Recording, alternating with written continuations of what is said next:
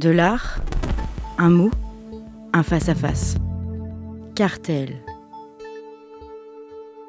Revoir Matrix des Wachowski et lire Jean Baudrillard autrement en se plongeant dans la philosophie pour penser de manière totalement nouvelle les liens fructueux entre culture populaire et culture savante. C'est ce qui nous intéresse aujourd'hui dans Cartel. En préparant les émissions, je, me suis souvenu Jean-Charles Verne d'une parole, d'un morceau de texte d'un groupe de rock qui s'appelle Off Montréal et d'une phrase qui se trouve dans un morceau que je trouve vraiment formidable qui s'appelle The Past is a Grotesque Animal. C'est un morceau qui date de 2007 et, donc dans ce morceau, le chanteur dit la chose suivante, alors je vais le dire en anglais puis je le dirai en français. I fell in love with the first cute girl that I met who could appreciate George Bataille Standing in Swedish Festival Discussing Story of the Eye. Ce qui veut dire, je suis tombé amoureux de la première fille, de la première jolie fille que j'ai rencontrée, capable d'apprécier Georges Bataille, dans un festival suédois en discutant d'Histoire de l'œil. Histoire de l'œil étant donc un, livre de Georges Bataille. Et lorsque je me suis souvenu de cette phrase, je me suis dit finalement, euh, bah, je peux apprécier euh, le morceau de Off Montréal comme un morceau de rock, de la même manière que je peux apprécier Crutzen euh, comme une image euh, issue d'une imagerie cinématographique, mais je peux aussi m'intéresser à ce qu'il raconte et me dire tiens, euh, voilà donc un rocker qui, à un moment donné, au, beau milieu d'une chanson, nous parle de Georges Bataille, qui est quand même un, auteur, alors là pour le coup qu'on peut qualifier comme étant vraiment issu de la culture littéraire haute, et surtout quand on évoque son livre Histoire de l'œil, qui est quand même un sacré morceau de littérature. Et là je me suis dit tiens, finalement, il y a aussi ça dans la relation, dans les échanges possibles entre la culture haute et la, culture basse. La manière dont les choses vont s'insérer l'air de rien. Donc il y a beaucoup d'exemples, je vais en donner quelques-uns, mais en tout cas ces exemples, ils font incontestablement bouger les lignes et ça continue à, flouter de manière inéluctable la, dichotomie culturelle dont il est question depuis le début de, de ces épisodes de cartel. Alors on a évoqué le rap à Normal Sup ou à Polytechnique, donc ça, c'est euh, voilà, c'est le sommet, hein. c'est les grandes écoles qui invitent la base, euh, ce qui probablement était encore inadmissible il y a, a quelques années. Souvenons-nous hein, de l'image que j'avais utilisée, de la métaphore avec l'échelle de Jacob. Là, c'est vraiment les anges rêvés par Jacob qui montent et qui descendent le long de l'échelle. Hein, la culture basse remonte vers le haut, et puis, euh, puis on l'a dit, le mouvement inverse existe également, la culture savante ruisselle vers le populaire, discrètement parfois, et sans même que euh, le grand public ne s'en aperçoive la plupart du temps. Donc c'est exactement l'exemple que j'ai donné à propos de, Georges Bataille dans le morceau de Off Montréal, mais c'est euh, de la même manière, c'est euh, Lautréamont et Mayakovsky qui s'invitent dans les morceaux de Noir Désir, alors là, euh, c'est euh, dans deux morceaux, notamment à Les Écorchés et à l'arrière des taxis, sur le deuxième album de Noir Désir, euh, Veuillez rendre l'âme à qui elle appartient.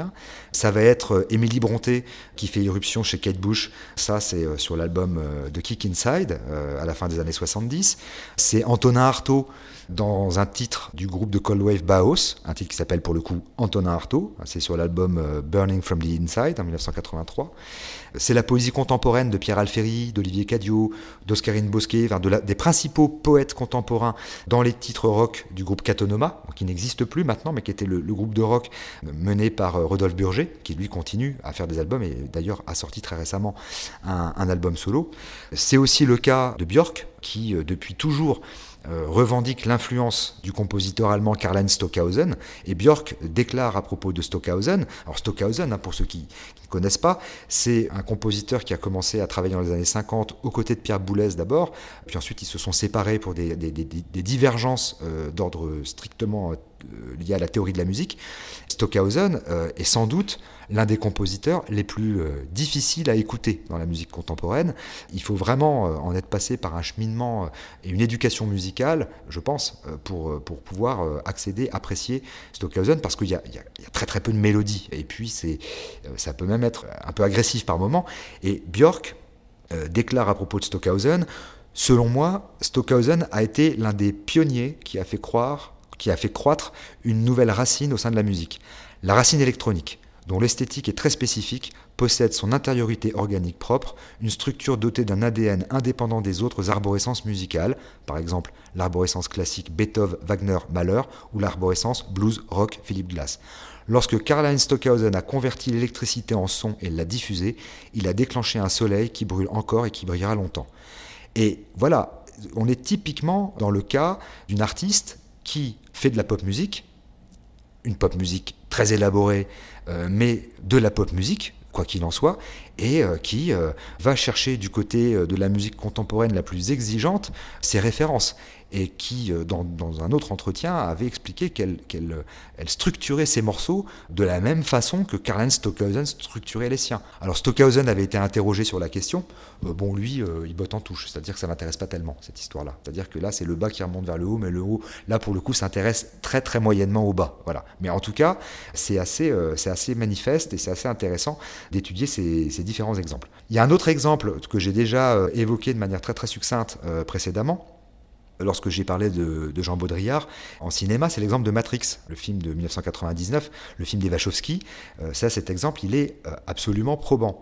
Parce que si la plupart des spectateurs connaissent les références au film de kung-fu, au manga, à Alice au Pays des Merveilles ou au Magicien d'Oz euh, qui sont présentes dans le film. Ça, la plupart des gens en ont plus ou moins entendu parler. Je pense que les références aux romans de Philip K. Dick ou de Mark Gibson sont déjà moins connues des spectateurs parce qu'on est face à des, à des auteurs de science-fiction qui commencent à être un petit peu pointus.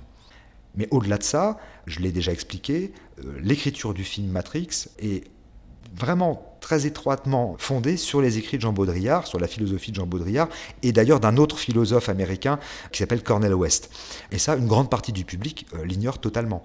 Et pourtant, ces deux philosophes ont joué un rôle prépondérant dans l'écriture du film, et euh, les réalisateurs ont même demandé à leurs acteurs de lire les livres de Jean Baudrillard euh, avant le tournage pour comprendre l'esprit dans lequel Matrix avait été conçu.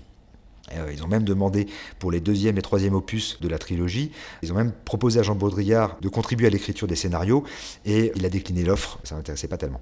Voilà. Mais en tout cas, euh, voilà un film euh, très très grand public qui se fonde sur des références philosophiques qui sont peu connues du grand public et qui jouent un rôle essentiel dans la manière dont le film a été conçu. Alors à ce propos, il y a une enquête qui a été réalisée au début des années 2000 par un sociologue auprès d'un panel de fans de Matrix âgés de 16 à 44 ans. J'avais retrouvé la, référence comme ça, c'était assez amusant. Donc ils avaient interrogé comme ça euh, un panel de, fans pour essayer de, voir euh, dans quelle mesure le contenu philosophique du film a pu avoir un réel impact sur les spectateurs les spectateurs peu ou pas du tout familiarisés avec la philosophie. Et eh ben, le, résultat de l'enquête euh, a montré que grâce au film, bon nombre euh, de spectateurs ont acheté les livres de Baudrillard, et notamment Simulacre et Simulation, qui est un de ses livres euh, les plus connus et qui a été vraiment celui qui a le plus d'importance pour l'écriture du film Matrix, et que bon nombre de, ses fans sont également allés sur des forums pour comprendre la, pensée de Baudrillard, et du coup se sont intéressés au mythe de la caverne, écrit par Platon dans, le livre 7 de la République, se sont intéressés à Socrate, à Aristote, à Descartes, à Lacan, euh, à Derrida, euh, à l'existentialisme, etc., etc.